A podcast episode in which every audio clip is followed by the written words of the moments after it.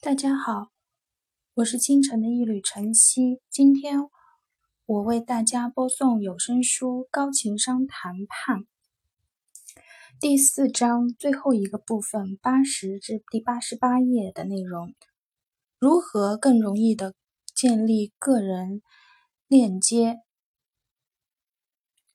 我们可以看到建立个人连接的意义所在。但仍可能不会迈出第一步。没有信任基础，我们可能担心对方会误导我们。即便我们选择去相信对方，我们的同事以及委托人都可能因此对我们提出批评。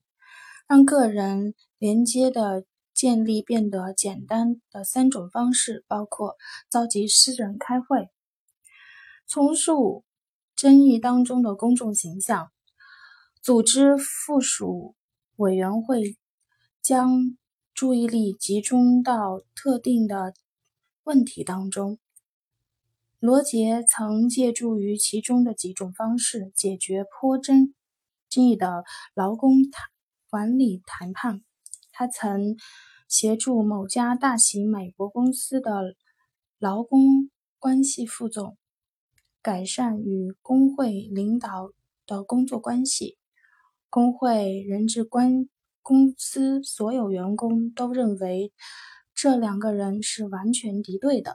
有关工资、福利、职业安全感以及其他各种问题的谈判持续了一周又一周，双方都感到愤怒、失望以及焦虑不安。大家都坚持自己的诉求不放松，拒绝向对方做出任何让步。事实上，这种敌对关系根深蒂固。该公司还专门设立了员工与管理人员的谈判室。长条形的木头桌子顺着房间纵向横梗在房间的中央，桌子两侧各放大约二十五张椅子，后方设五十张椅子。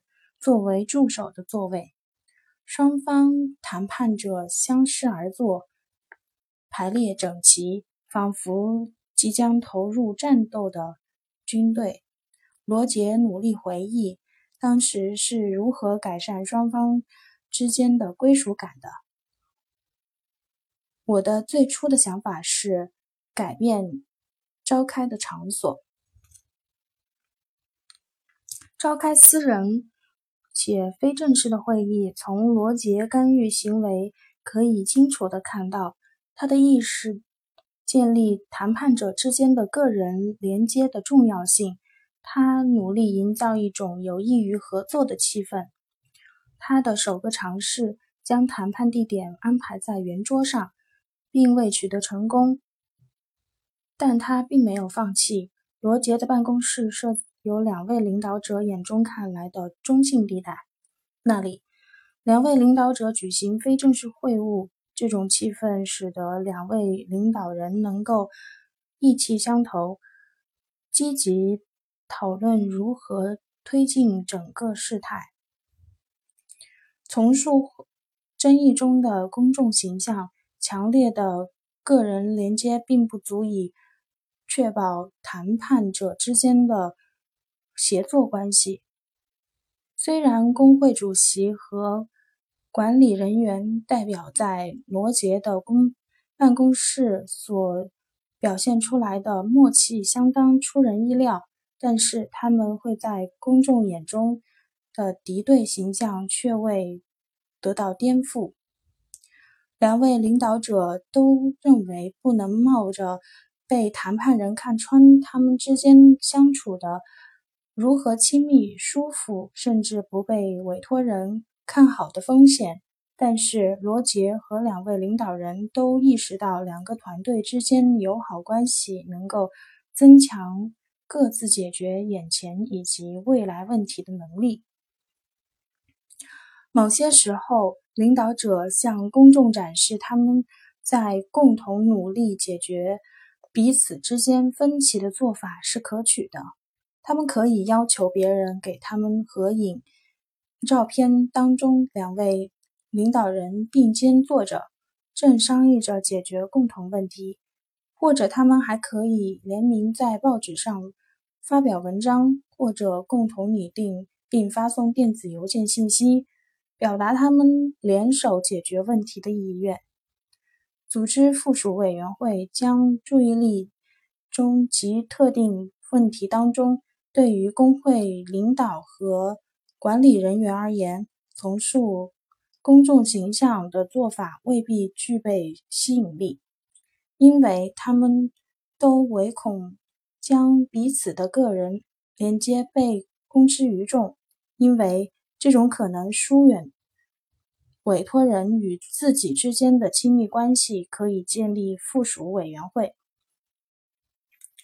专门负责解决福利、工资、职业安全性以及其他存在分歧的问题。每个附属委员会可能由数来由数个来自工会的管理层的代表共同组成，集思广益，找出解决各自焦点问题的方法。会议可能在私下展开，但不要做任何实质性的承诺。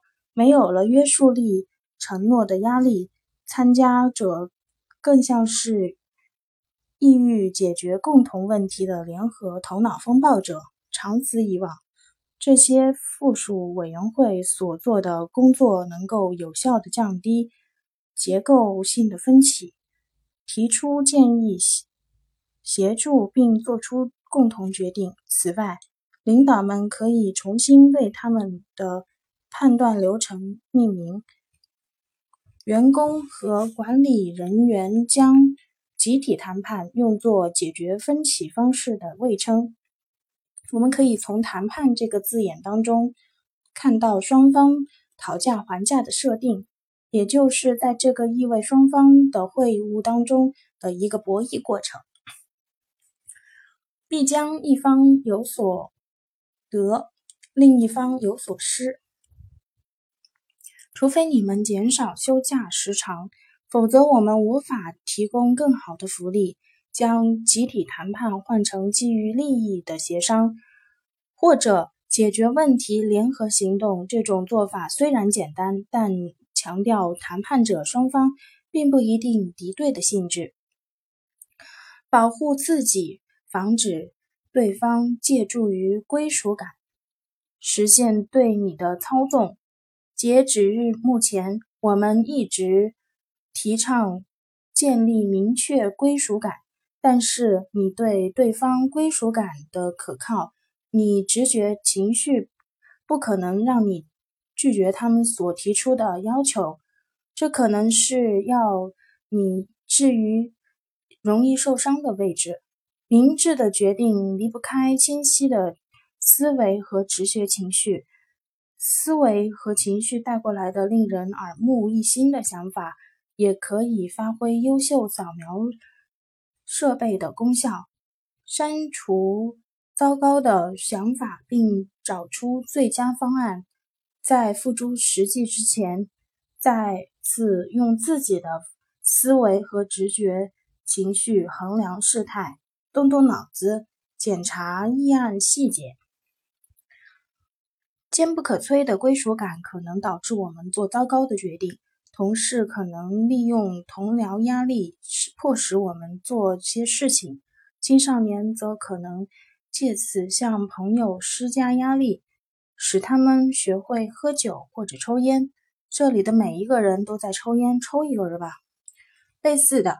你谈判对象也可能利用他们和你方之间的归属感，向你施压，引导你答应签署某个合同。作为你的老朋友以及同事，我没有跟你提过任何要求，但是今天算我求你了，一定得答应我。你能感受到其中的情感压力。当然，对方所建议的事情能够并不坏。事实上。该提议对你而言可能非常不错，但是在完全依赖你的人际关系以及情绪的归属上做决定之前，请稍作停顿，用你的头脑冷静分析利害关系。实际上，为了应对施加压力的情况，你要记住或者准备这么一句两句，以备不时之需。我不需要认真的履行那些被迫答应下来的承诺，但是既然你问我，那我将以客观的态度重新审视这个问题。明天早上再来回答你的问题。做糟糕的决定不仅对你而言毫无益处，而且对方也很难从中受益。如果在你卖家的误导下买了一辆并不能满足你们家家庭需求的小轿车，作为买家，你可以可能感到后悔。小轿车并没有像你所期望的那般实用。你可能对自己被诱骗购入那辆车而恼火不已。对卖家而言，情况并不见得你有多美好。卖家可能丢掉了未来生意，因为你将与他人分享的后悔之情，卖家的声誉也会因此变得更不好。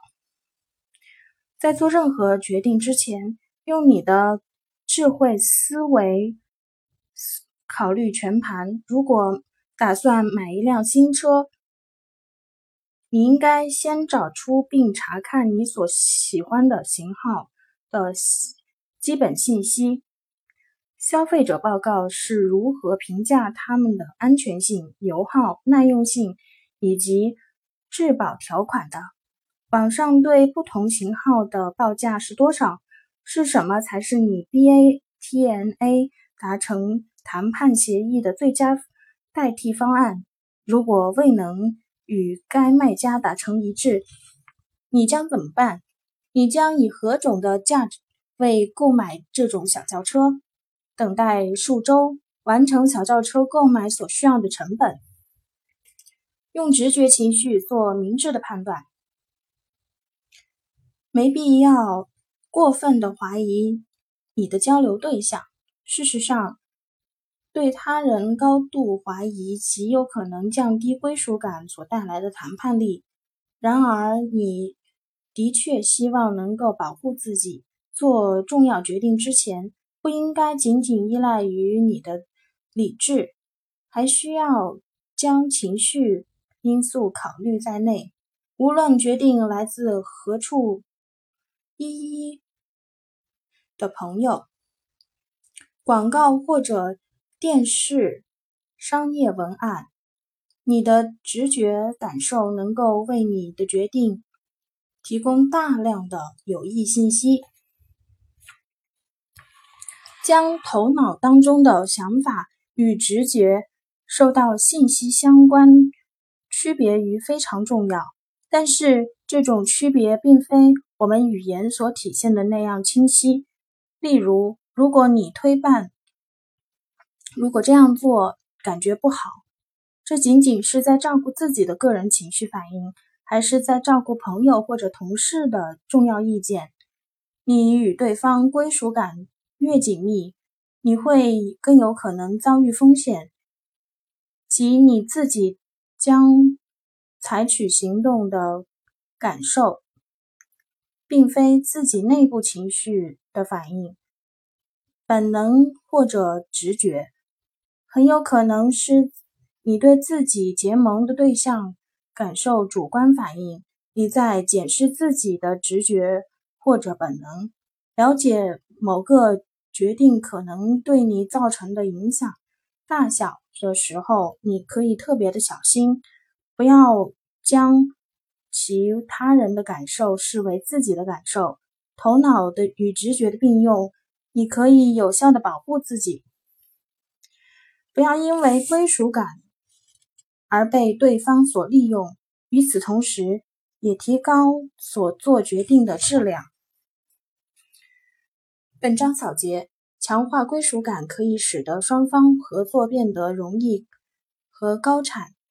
归属感有两个主要的特征：结构性链接指的是均处于某个相同的组织团体带来的相互联系。你可以通过找出你们之间的共同之处，或者建立信任的联系。强化结构性连接。个人连接指的是你将和其他人联系在一起的人的人际距离。通过个人问题的讨论，可以缩短你们之间人际距离，但是也必须确保给予对方充足的自由空间。今天的有声书播送到这里，谢谢大家。